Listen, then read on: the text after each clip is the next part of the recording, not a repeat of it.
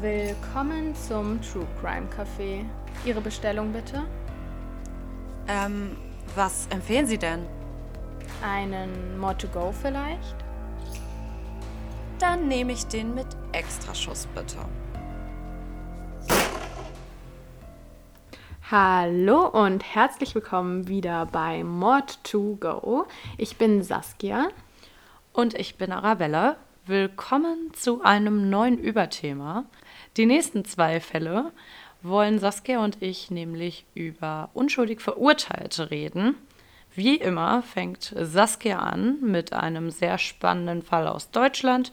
Wie immer weiß ich nicht wirklich, worum es geht. Also sind wir alle genauso ratlos, aber hoffentlich gespannt. Yes, yes. Und falls ihr euch fragt, warum Arabella sich so ein bisschen krächzend anhört, sie ist leicht erkältet, aber kein Corona. Keine Bange.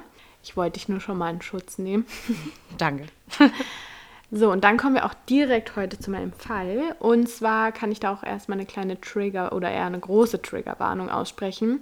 Denn es handelt sich auch in gewisser Weise um ein Sexualverbrechen. Und ähm, ja, da wollen wir erstmal ein bisschen vorwarnen. Aber ich denke, ich starte jetzt erstmal durch. Okay, bist du bereit? Ich äh, glaube, ich bin so bereit, wie man auf dieses Thema sein kann. ja, okay, blöde Frage. Hm. Es ist das Horrorszenario eines jeden Elternteils. Das eigene Kind beginnt selbstständig zu werden und man versucht die Balance zwischen Freiheit und der Verantwortung zu finden. Also erlaubt man dem Kind zumindest mal alleine auf dem nahegelegenen Spielplatz zu spielen. Ein etwas mulmiges Gefühl bleibt, doch was soll schon passieren? Es sind nur wenige Meter, man kann es ja fast aus dem Fenster einsehen. Und da sind ja auch meist noch andere Kinder und Eltern. Und dann passiert das, wovor man sich schon immer fürchtete. Das Kind kommt nicht zur verabredeten Zeit nach Hause. Keine Spur vom eigenen Kind zu finden auf dem Spielplatz. Keiner habe ihn gesehen und auch im Umkreis hört das Kind nicht beim Rufen des Namens. Immer und immer wieder versucht man es. Erfolglos. Das Herz klopft einem schon bis zum Hals.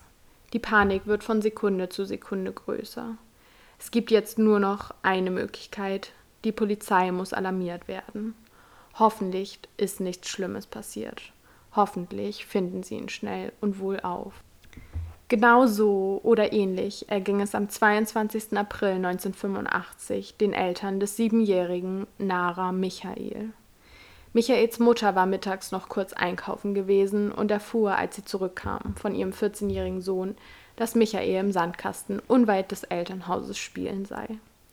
Als er nicht, wie abgemacht, vom Spielen nach Hause zurückkehrte, fing sie an, sich Sorgen zu machen und begann ihn auf den nur wenige Metern entfernten Spielplatz zu suchen. Doch die Suche der Eltern war erfolglos und gegen 20.15 Uhr erstatteten sie bei der Polizei eine Vermisstenanzeige. Die Polizei nahm die Sorge der Eltern direkt sehr ernst und nur kurze Zeit später begann die Suche nach dem kleinen Jungen mit vereinten Kräften.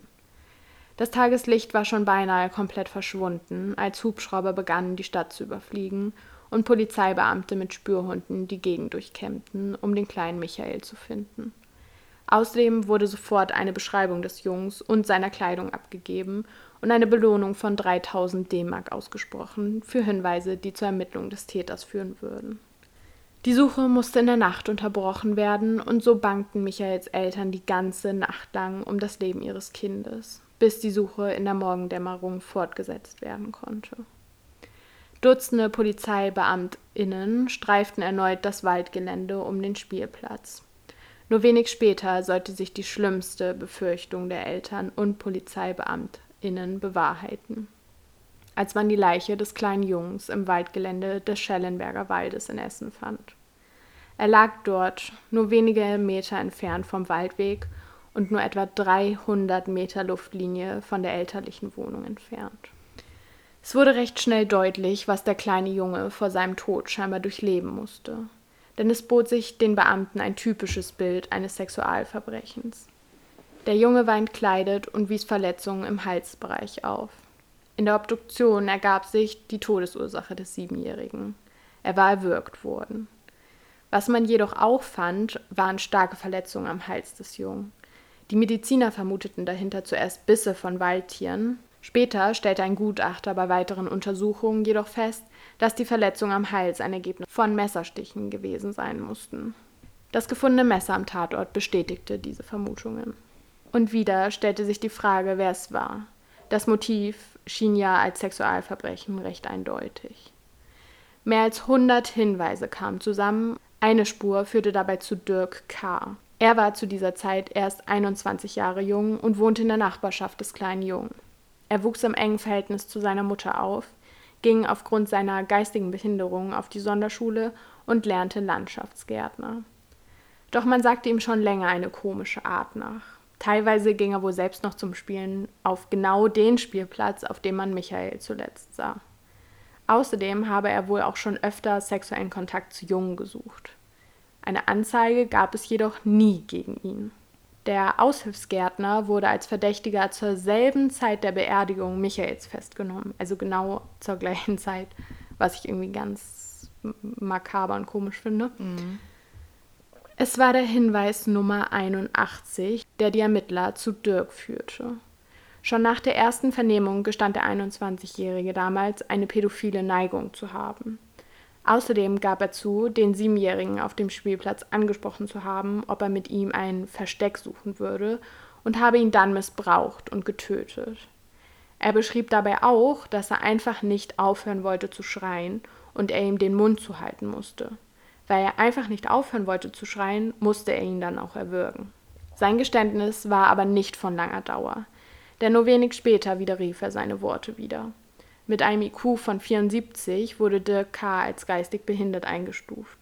Sein widerrufenes Geständnis und einige schwammige Zeugenaussagen reichten dem Gericht am 11. November 1986 zwar trotzdem, um von seiner Täterschaft überzeugt zu sein, aber wegen seines und so haben sie es wirklich gesagt, mittelgradigen Schwachsinns stufte man ihn als schuldunfähig ein.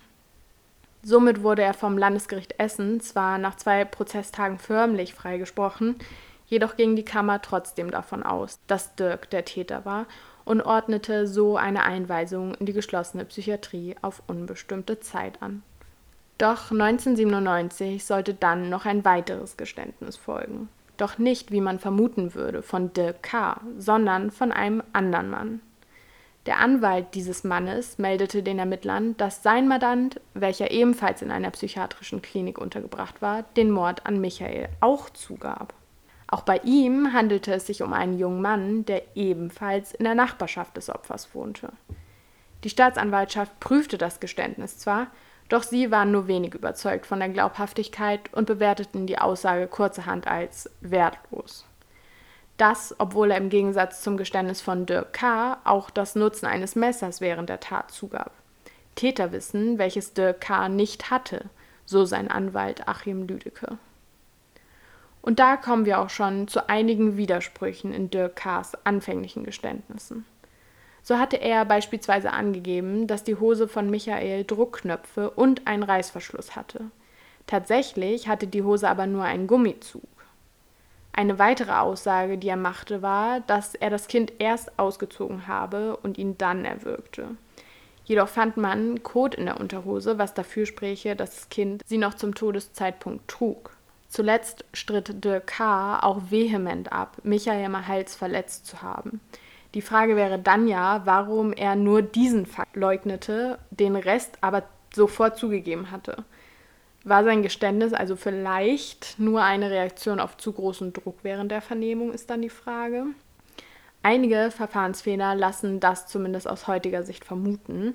So wurde er wohl nicht genügend von der Polizei belehrt und auch ein Anwalt wurde ihm nicht direkt gestellt. 2013 beantragte Dirk K.'s Rechtsanwalt Lüdecke, als er von dem zweiten Geständnis erfuhr, die Wiederaufnahme des Strafverfahrens. Wann war denn das zweite Geständnis? War das nicht in den 90ern? Mhm. Und erst 2013 erfährt er davon? Ja, weil das als ähm, unnötig oder ungewiss eingestuft wurde. Es wurde einfach so in den Akten versteckt sozusagen. Ja. Okay dass das Landesgericht Essen und er von dem zweiten Geständnis nichts erfuhren, weil es als wertlos eingestuft wurde, in Kombination mit dem überstürzten und falschen Geständnis von Dirk K., war der Untergang für seinen Mandanten, so Lüdecke. Er ist überzeugt, dass sonst ein anderes Urteil gefällt worden wäre. Das Landgericht Dortmund empfand das jedoch nicht als nötig und lehnte den Antrag 2015 zunächst ab. Das Oberlandesgericht Hamm gab den Beschwerden Lüdekes jedoch wenig später statt und die 39. Strafkammer am Landgericht Dortmund genehmigte dann schließlich 2016 doch das Wiederaufnahmeverfahren. Und am Tag des Wiederaufnahmeverfahrens saß dann Lüdecke neben Dirk K. und sagte, das Ziel dieser Hauptverhandlung ist ein Freispruch. Mit nichts anderem möchte sich der Rechtsanwalt zufrieden geben. Alles für seinen Mandanten. Der auf Unterbringungsrecht spezialisierte Rechtsanwalt will zwar nicht von einem Justizskandal sprechen, aber dass ein unschuldiger Mann über 30 Jahre eingesperrt wurde, dürfte schon einmalig in der Bundesrepublik sein, sagte er. Also das ist 30 Jahre schon wirklich. Das Wahnsinn. ist ja länger als lebenslänglich. Ja, wir haben noch nicht mal so lange gelebt, das musst du dir mhm. mal vorstellen. Ja. Da das Verfahren die Unterbringung in einem psychischen Krankenhaus zum Gegenstand hat, einigen sich die Beteiligten, die Öffentlichkeit für die komplette Dauer des Prozesses auszuschließen. So wie es auch schon 1986 bei der ersten Verhandlung der Fall gewesen war. Kein einfaches Verfahren, wenn man mal darüber nachdenkt, dass der Fall schon über drei Jahrzehnte her war. Besonders für Zeugen und VernehmungsbeamtInnen von damals Insofern die überhaupt noch leben. Also das muss man sich ja auch mal mhm. überlegen. 30 Jahre später muss das ja auch nicht unbedingt sein. Nee. Was ich jetzt sehr interessant finde, direkte Beweise in Form von DNA-Spuren oder anderen wirklich belastenden Beweisen gab und gibt es auch immer noch nicht gegen Dirk K. Lediglich das zurückgezogene Geständnis und einige vage Zeugenaussagen ließen Dirk K. damals als Täter erscheinen. Und vor allem halt auch, dass er der einzige Verdächtige war, Jetzt, wo es halt noch das zweite Geständnis gibt, sah das dann schon ein bisschen anders aus, weshalb es ja auch das Wiederaufnahmeverfahren gab. Dirk K. sagt dazu in der Verhandlung, dass er zu seinem Geständnis gedrängt wurde und das Kind nicht getötet habe. Am 2. Februar 2016 kam Dirk K. also wirklich wieder frei und lebt seitdem unter Betreuung im Ruhrgebiet. Heute ist er 57 Jahre, also 21 war er, als er angeblich die Tat begangen hat und jetzt 57. Über 30 Jahre galt Dirk K. als gefährlich und nicht therapierbar. Innerhalb dieser drei Jahrzehnte war er in geschlossenen Abteilungen verschiedener Landeskliniken untergebracht, in den forensischen Psychiatrien für schuldunfähige Straftäter. Für diese scheinbar unschuldig verbüßten Jahre in der geschlossenen Psychiatrie soll Dirk Schadensersatz bekommen. Wie viel das genau ist, war zumindest 2018 noch nicht klar. Nach den Aussagen des NRW-Justizministeriums dürfte es sich jedoch um die höchste Haftentschädigung handeln, die das Land jemals einem Häftling gezahlt hat. Seit dem Jahr 2017 liegt die Entschädigung bei 25 Euro pro Tag in Haft.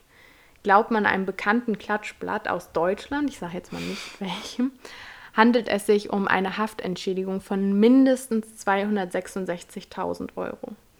Also eine recht hohe Summe. Fraglich ist aber, ob Geld überhaupt den Wert von diesen ganzen verlorenen Lebensjahren auszahlen kann. Da hört sich da 266.000 Euro schon wieder sehr wenig an, meiner Meinung nach.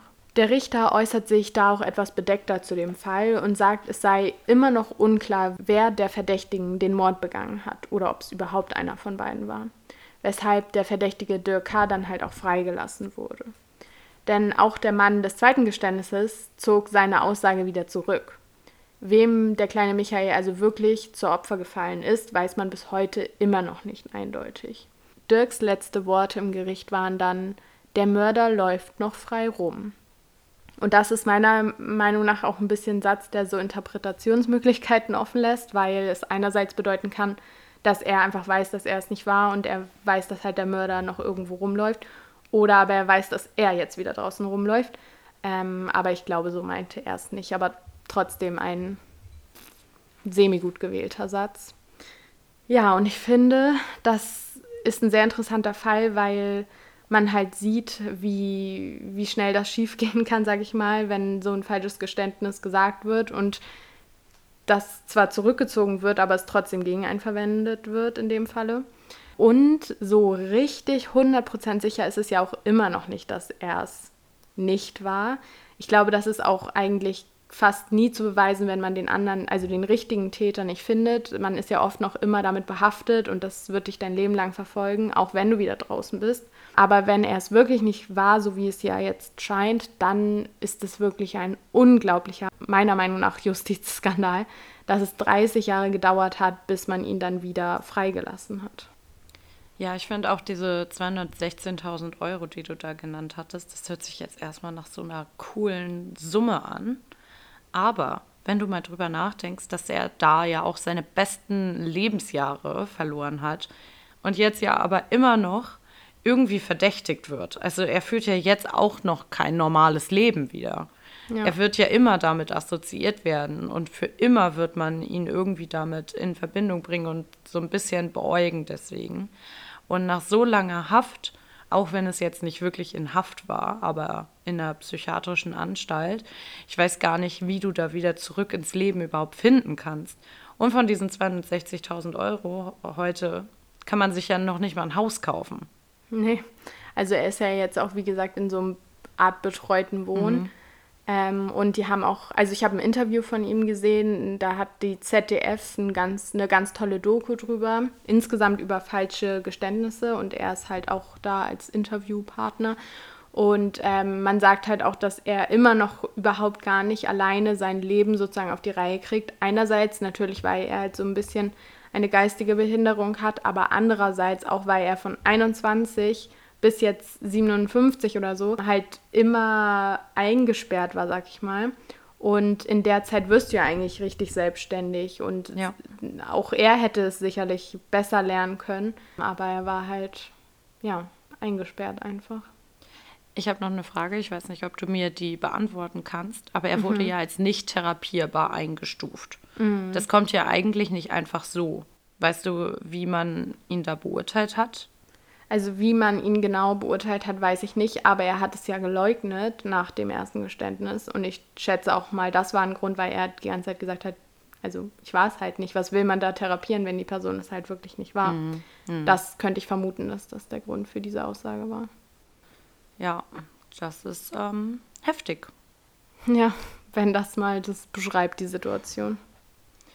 Okay, also nachdem wir jetzt ja über in diesem Fall hier geredet haben, wo ja im Mittelpunkt eigentlich der Ermittlungen das falsche Geständnis stand, dachte ich, können wir jetzt nochmal insgesamt über falsche Geständnisse reden. Denn gerade wenn man so ein bisschen in der True Crime Szene unterwegs ist, würde ich jetzt einfach mal behaupten, dass man selber denken würde, dass man niemals ein falsches Geständnis ablegen würde. Doch also es gibt ein paar gewisse Risikofaktoren, über die reden wir auch gleich noch.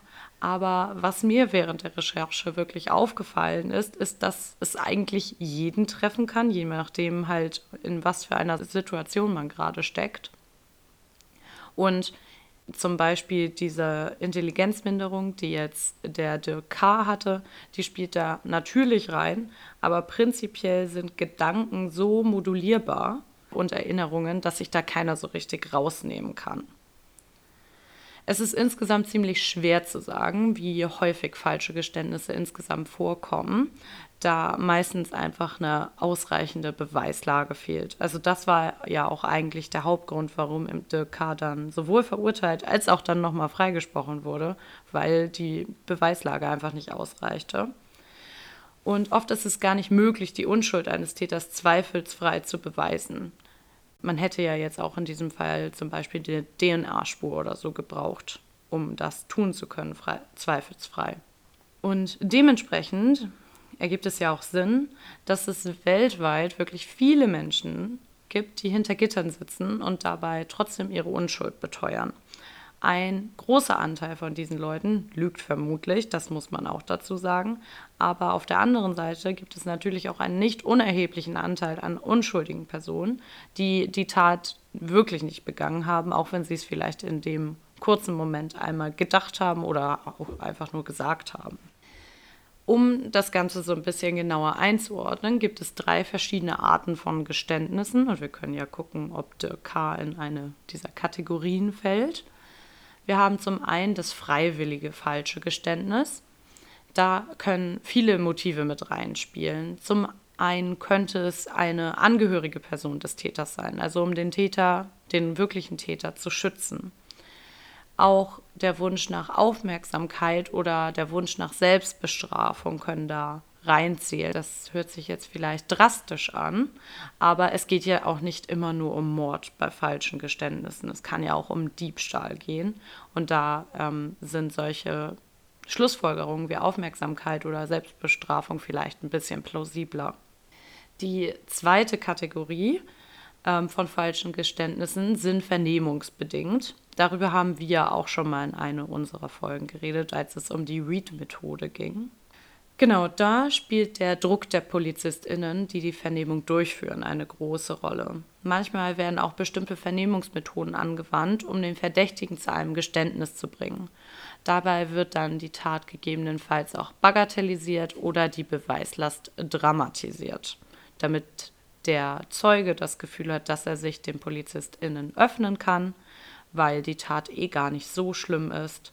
Aber die Beweise ihm gegenüber, die sind so erdrückend, dass es eigentlich gar keinen Sinn ergibt, noch zu lügen. Mhm. Und die dritte und letzte Art heißt vernehmungsbedingt internalisierte falsche Geständnisse.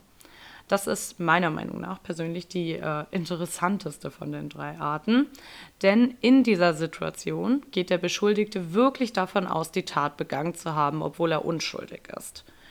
Gedanken und Erinnerungen, meinte ich ja eben schon, sind sehr leicht zu beeinflussen, wenn Stresssituationen damit reinspielen, wie ja auch in Vernehmungen oder auch einfach lange und suggestive Befragungstechniken angewandt werden.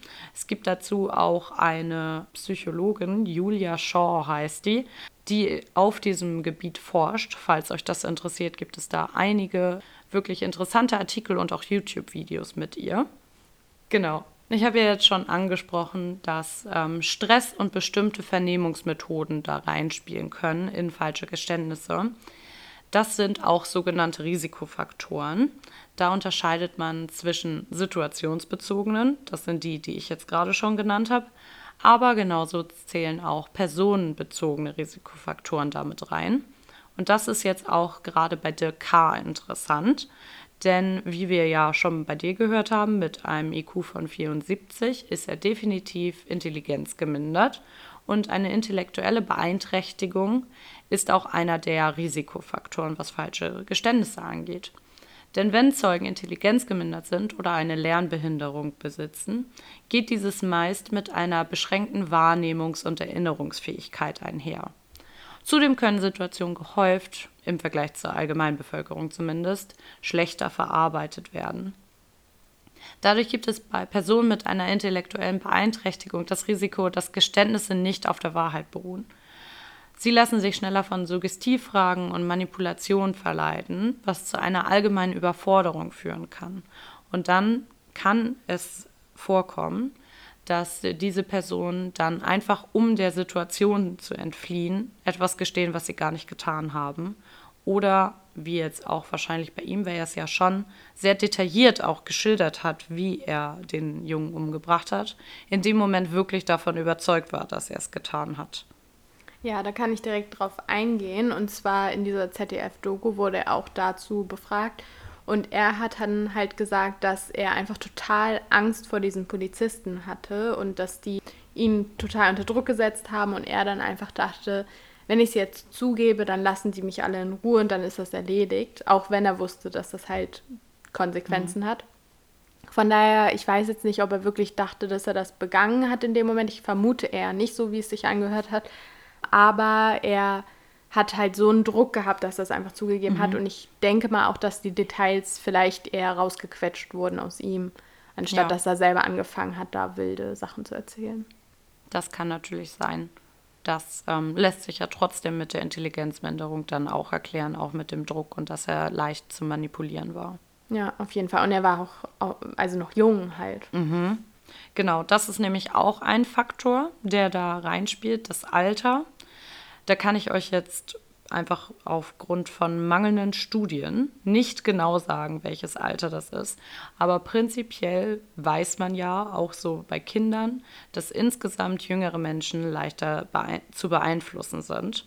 Und dementsprechend neigen auch tendenziell Leute im jungen Erwachsenen- und Jugendalter dazu, eher falsche Geständnisse auszusagen. Auch wieder aus dem gleichen Grund, dass sie dem Druck nicht mehr standhalten können und sich da so eingeengt fühlen, dass sie einfach nur noch aus der Situation entfliehen wollen. Und dann gibt es noch Psychosen und Persönlichkeitsstörungen, die natürlich auch eine Rolle spielen können. Ein besonderer Risikofaktor stellt die bipolare Störung dar.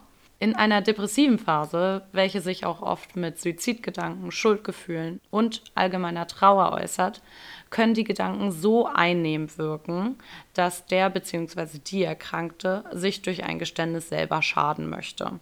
Auch hier gilt es wieder daran zu denken, es muss sich nicht nur um Mord handeln. Mhm.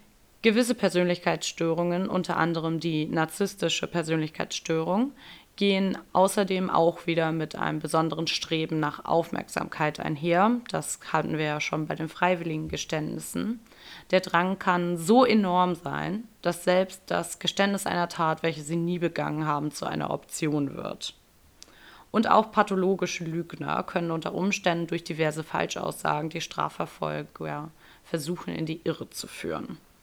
Genau, falsche Geständnisse können wie auch wahre ja widerrufen werden. Und das kann in jedem Stadium des Verfahrens geschehen. Ob noch während der Ermittlungen, wie es bei Dirk K. der Fall war, oder in der eigentlichen Verhandlung, beziehungsweise sogar auch nach der Verurteilung kann das geschehen. Dabei ist es allerdings dem zuständigen Richter überlassen, in welchem Ausmaß er diesem Widerruf Glauben schenkt und ob er noch andere Beweismittel hinzuzieht.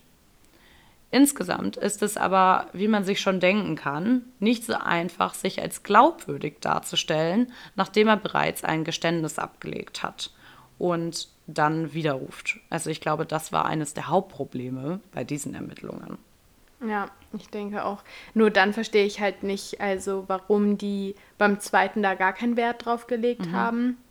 Andererseits hat ein Kollege ähm, von dem Hauptermittler gesagt, dass da halt ein extremer Druck auch auf die ja. Beamten war, dass die da äh, einen Täter finden. Und genau. dementsprechend genau. haben sie halt den Erstbesten sozusagen genommen. Das wäre jetzt auch mein Argument gewesen. Man hatte ja dann schon jemanden gefunden und das dann wieder aufzurollen, das wäre dann ja auch, also ist es jetzt letzten Endes natürlich auch, aber das wäre dann ja auch in den Medien sehr präsent gewesen, was man vielleicht nicht haben wollte zu dem Zeitpunkt. Trotzdem wird vom BGH gefordert, dass jede zurückgenommene Aussage unter der Berücksichtigung aller Umstände geprüft werden solle, da man sich durchaus der Risikofaktoren, die wir gerade besprochen haben, bewusst ist. Problem dabei ist nur, dass insgesamt von allen widerrufenden Aussagen nur die wenigsten tatsächlich Falschaussagen sind. Oft handelt es sich eher um ein taktisches Stilmittel während der Verhandlung – gerade bei wahren Aussagen, wo der Täter wirklich der Täter ist, versucht die Verteidigung unter Umständen durch falsche Vernehmungstechniken das Geständnis zu entkräften. Hier entsteht also erneut wieder das Vorurteil bei der Einschätzung von widerrufenden Aussagen. Es ist sehr schwer, als Außenstehender über wahr oder falsch zu urteilen. Insgesamt liegt die menschliche Kompetenz, das fand ich wirklich bemerkenswert, in der Unterscheidung zwischen Wahrheit und Lüge nur knapp über dem Zufallsniveau. Also. Also, wenn du mir jetzt eine Lüge erzählst, dann ist es nur 50-50 äh, sozusagen mhm. oder also nur. Eine fremde Person könnte dir jetzt eine Sache sagen, weil bei mir kannst du es vielleicht noch eher einschätzen.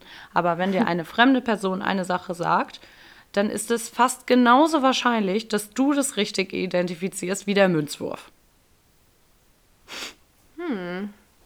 Interessant, man würde, finde ich, man sich behaupten, dass man das besser erkennen kann, oder? Genau. Also gerade wenn man so empathisch ist. Ganz genau. Vor allem JuristInnen, PolizistInnen und PsychiaterInnen, die ja den ganzen Tag sich eigentlich damit beschäftigen, schätzen nämlich ihre, ihr eigenes Beurteilungsvermögen als weitaus besser ein was auch ein Problem bei dieser ganzen Situation darstellt. Weil wenn du denkst, dass du um einiges kompetenter bist, als du vielleicht bist, dann neigst du ja auch dazu, dich eher auf dein Bauchgefühl zu verlassen, was manchmal stimmen kann, muss aber nicht. Ja, das ist echt richtig interessant. Also das ist erschreckend mhm. vor allem. Genau, es gibt zwar einige Indikatoren, die eine Aussage glaubhaft wirken lassen, je nachdem, wie anschaulich sie sind, wie konkret sie sind, passen sie in die Situation, passen sie zu dem Gesamtbild, was die Person von sich porträtiert, sind sie wahrheitsgetreu, stimmen solche Details wie jetzt mit dem Messer oder nicht, oder ob die Hose an war oder nicht. Solche Sachen sind Indikatoren, aber eine richtige objektive Beurteilungsmethode gibt es natürlich nicht. Was das Beurteilen von falschen Geständnissen noch weitaus erschwert. Ja, okay, danke auf jeden Fall für deinen Input. Ich äh, finde auf jeden Fall, dass das das so ein bisschen runder noch gemacht hat, weil man schon irgendwie gucken konnte, warum es bei ihm vielleicht dazu gekommen ist. Und ich bin einfach immer noch sehr schockiert von dieser schlechten Einschätzung, die man da hat. Also ja, ja hätte ich nicht. Ich gedacht. dachte auch richtig naiv, als ich das so angefangen habe zu lesen. Nee, also ich könnte das besser. Ich bin da richtig gut drin eigentlich, so Leute einzuschätzen. Mhm. Und ähm, dann gerade noch mit dem, dass sich viele Leute besser einschätzen. Das hat mich dann doch wieder auf den Boden der Tatsachen geholt. Ich glaube, wir sind eher gut da drin, Leute einzuschätzen, die wir halt kennen. Oder in unserem ja, Umfeld. Das, das stimmt. Ich glaube, bei dir hätte ich eine Trefferquote äh, Quote von 95 Prozent oder so. Ja, ich würde sagen, damit belassen wir es auch für heute. Es war jetzt vielleicht ein bisschen kürzerer Fall, aber ich hoffe, er hat euch trotzdem gefallen. Ich würde sagen, alles dazu ist gesagt. Dann hören wir uns in zwei Wochen wieder mit deinem Fall, Arabella. Ja, ich hoffe, ihr seid auch schon gespannt auf das, was ich euch in zwei Wochen erzählen werde. Es wird wieder um das gleiche Thema gehen und ähm, mehr verrate ich auch noch nicht. Macht's gut. Tschüss.